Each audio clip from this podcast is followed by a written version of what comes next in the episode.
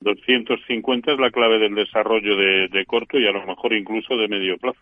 Si es capaz de superarlo, creo que sí podrá buscar la zona de 263, pero eh, es que tenemos que pensar que ese, esos 250 dólares en Microsoft es eh, esos 4.025, 4.030 eh, del SP500.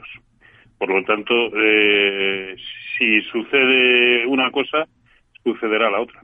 Y la verdad es que por encima de 4.025 en el SP500, bueno, pues a lo mejor, aunque solo sea para el corto plazo, sí merecería la pena abrir largos, eh, pensando en buscar eh, como mínimo en 50% de corrección de lo que fue toda la caída desde los máximos históricos. Y hablo del SP500. Algo similar podría hacer eh, eh, Microsoft buscando la zona de 265, pero ya digo, condición sine qua non la que él ha mencionado. 250 es la clave. Hmm. Vamos a echarle un